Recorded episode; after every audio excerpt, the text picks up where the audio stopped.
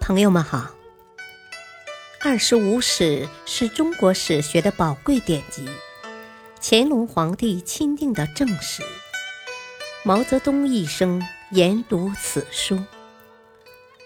欢迎收听《二十五史》珍藏版第六部《东晋书》传记第十一：慕容德。冯拔，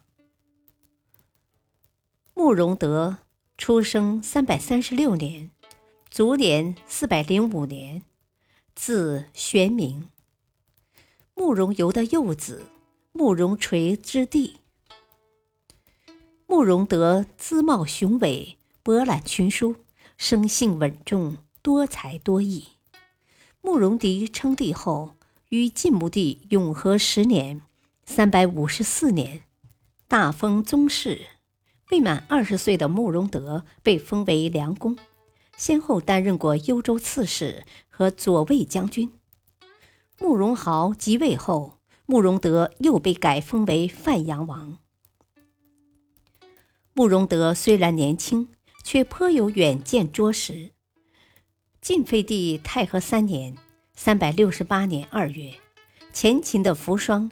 以陕城（今河南三门峡市西）叛降前燕，并请求派兵接应。慕容德当即上书，认为是天赐良机。这一颇有远见的建议，却被太傅傅荣平拒绝了。事虽不行，慕容德慷慨激昂的议论，却得到了他哥哥慕容垂的赞赏。此后便时常与他一起谈论军国大事，而慕容德的话也总能做到贴切得当。慕容垂高兴地说：“你的气量与见识大有长进呐，已不是昔日的吴下阿蒙了。”太和四年，东晋桓温大举伐燕。慕容德奉命率骑兵一万，执行切断晋军石门粮道的任务。桓温因粮尽退兵，他又率精锐骑兵四千人预先埋伏在襄邑，与尾随追击的慕容垂前后夹击，大破晋军。慕容垂受到太傅慕容平和太后可族浑氏的陷害。出奔前秦后，一向与慕容垂友善的慕容德也受到牵连，被罢免了职务。第二年十一月，前燕被前秦攻灭，慕容德与燕主慕容皮一起迁往长安，被苻坚委任为张掖太守。几年后，他又被免职，回到长安。晋孝武帝太元八年（三百八十三年）。苻坚起兵攻伐东晋，慕容德被任命为奋威将军，随同苻坚一起出征。苻坚在淝水之战中惨败，率残部奔赴慕容垂处时，慕容德竭力主张乘机除掉苻坚，以报前燕灭亡之仇，没有被慕容垂采纳。队伍回撤到荥阳时，慕容德又向慕容皮建议说。昔日勾践栖身于会稽，终于获取了吴国。圣人相视而动，百战百胜。如今上天让秦军丧失败绩，应该乘其衰敝之机，恢复燕国。慕容皮也不听从，于是他随慕容垂到了邺郡。太元九年，慕容垂称燕王。慕容德被封为车骑大将军、范阳王，受命坐镇京师，参与决断政事。在此后几年中，慕容德先任尚书令，再任司徒，成为慕容垂处理军国大事的得力助手。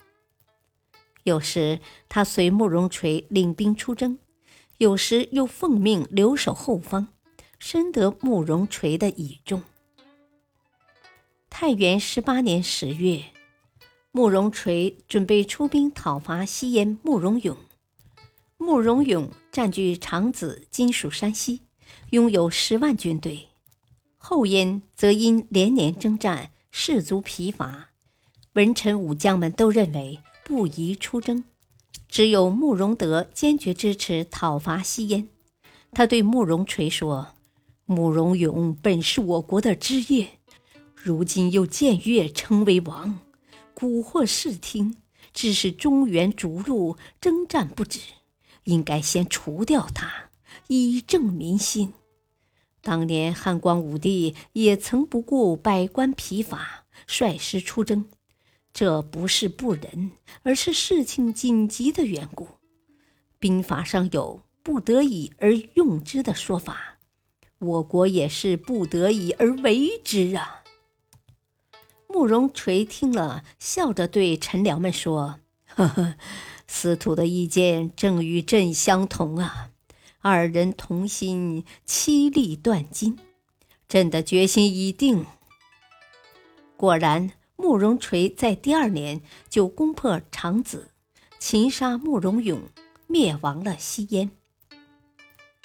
后燕太子慕容宝在太元二十年率军攻伐北魏，惨败于参河坡以后，请求再次攻打北魏。